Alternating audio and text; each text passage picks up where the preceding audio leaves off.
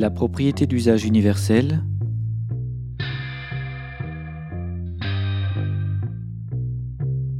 Conclusion.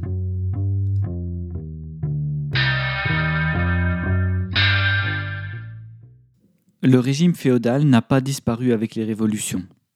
Bien au contraire, sa forme lucrative l'a mondialisé, diffusée à travers tous les acteurs de la chaîne de domination, dans tous les régimes.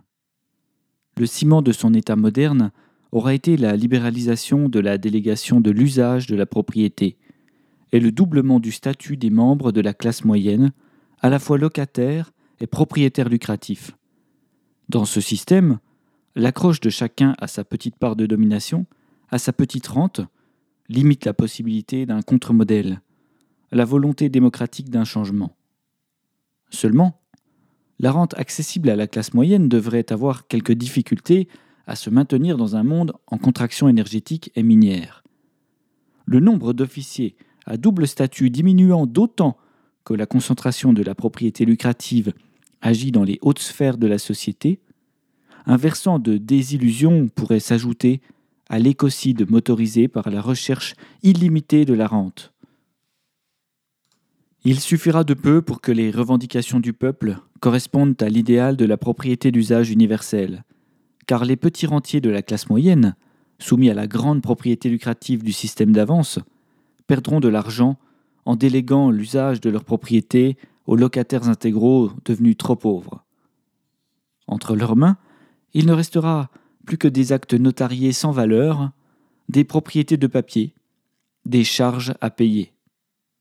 N'ayant plus rien à gagner, et voyant le danger du monde lucratif s'illustrer à chaque nouvelle tempête ou nouveau feu de forêt, ils s'en remettront cyniquement aux vertus intrinsèques de la propriété d'usage, seul modèle économique capable d'éviter de plonger les travailleurs dans une pauvreté extrême, seul modèle capable d'éviter une régression vers les régimes de terreur du passé.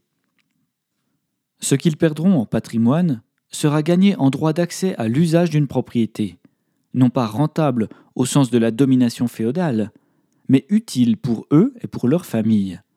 Bien sûr, ils devront travailler pour gagner leur vie, et non détourner le travail des autres. Mais cette contrainte d'une grande éthique est-elle insurmontable? Enfin, ils pourront se regarder dans la glace et se féliciter d'un mérite réel, de pouvoir agir sur leur destin, de changer leur vie, leur métier, pour donner du sens à l'activité reproductive sans exploiter la force de travail des autres membres de leur espèce.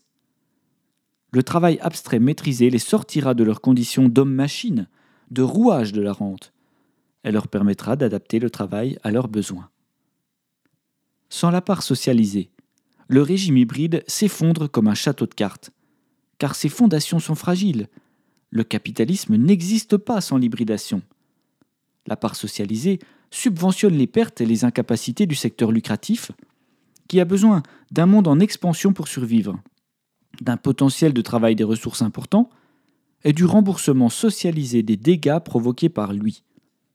Ajoutons au tableau que l'argent de la part socialisée provient très majoritairement du travail des locataires, qui entretiennent de cette manière la position sociale de leurs maîtres féodaux.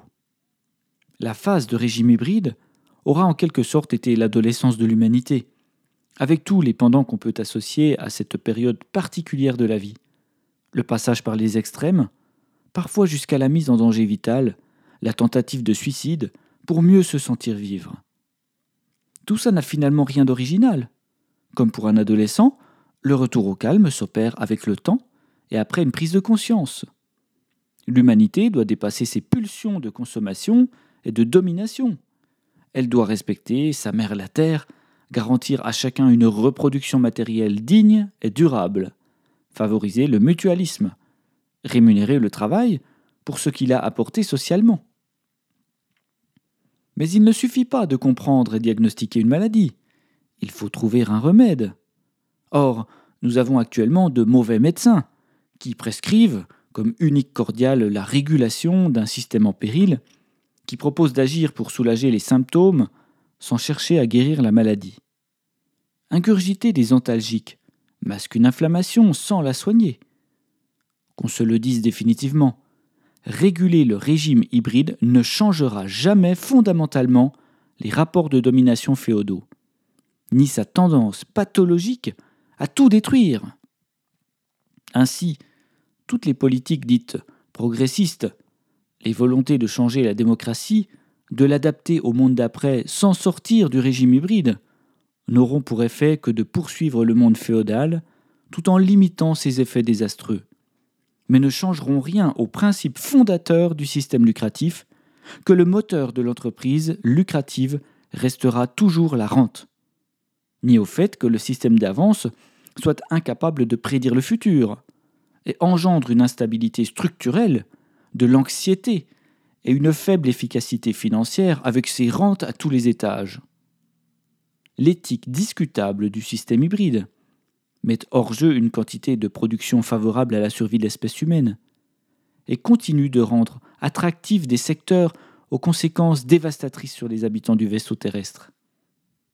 Ceci étant dit, on ressent de partout que le monde hybride montre des signes d'effritement, que les citoyens, avec leur sens de l'observation, finissent par entrevoir la supercherie de cette forme de féodalité, par comprendre qu'ils sont ponctionnés d'une partie toujours plus grande de leur travail, que cet argent doit bien aller quelque part, et ne revient jamais dans leur poche.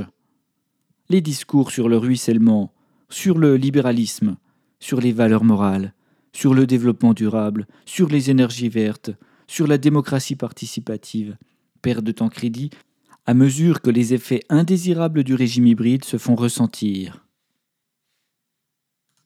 Or, l'objet double de cet ouvrage était à la fois d'ouvrir les yeux du lecteur sur la réalité féodale de l'hybridation et sa part socialiste refoulée, sur les risques systémiques qu'elle génère, mais aussi de proposer une alternative désirable, des règles favorables au plus grand nombre, d'autres manières d'agir sur la production et la division du travail la propriété d'usage universel, pourrait correspondre à cette proposition, à un régime jamais vu. Elle mettrait fin à plusieurs millénaires de féodalité, de domination, en donnant enfin le pouvoir aux travailleurs. Elle redéfinirait totalement notre rapport à la production, donnerait la possibilité aux producteurs de l'organiser librement. La fin du système d'avance et l'accès gratuit à la propriété des moyens de production, mère de toutes les batailles idéologiques, ouvre des voies d'émancipation vers un monde effectivement libéral, dans lequel chaque producteur possède réellement la possibilité de créer une entreprise. Les moyens seront donnés aux ambitions de ceux qui veulent changer le monde, produire avec moins de dégâts, et redonner du sens au travail et à la consommation de son produit, sa destruction. Ces derniers pourraient ainsi le transformer en acte militant, politique, elle nous sortirait de la frénésie de surproduction, surdestruction. La propriété d'usage universel nous ramènerait à l'essentiel, en considérant tous les travailleurs comme des producteurs de valeur. Elle nous pousserait à coopérer, à mutualiser, à travailler ensemble pour développer l'aubaine. Parce qu'elle est véritablement libérale et égalitaire, parce qu'elle respecte tous les hommes, la propriété d'usage universel mériterait qu'on l'essaye.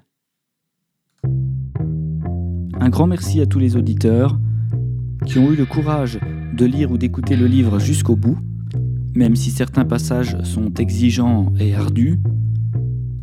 Je vous invite maintenant à partager ces idées, qui sont totalement libres et ouvertes, sachant que j'ai délibérément choisi de mettre le texte dans le domaine public pour que chacun puisse se l'accaparer, puisse l'utiliser pour faire avancer les choses et nous sortir vraiment de ce monde féodal dont les conséquences sont de moins en moins supportables.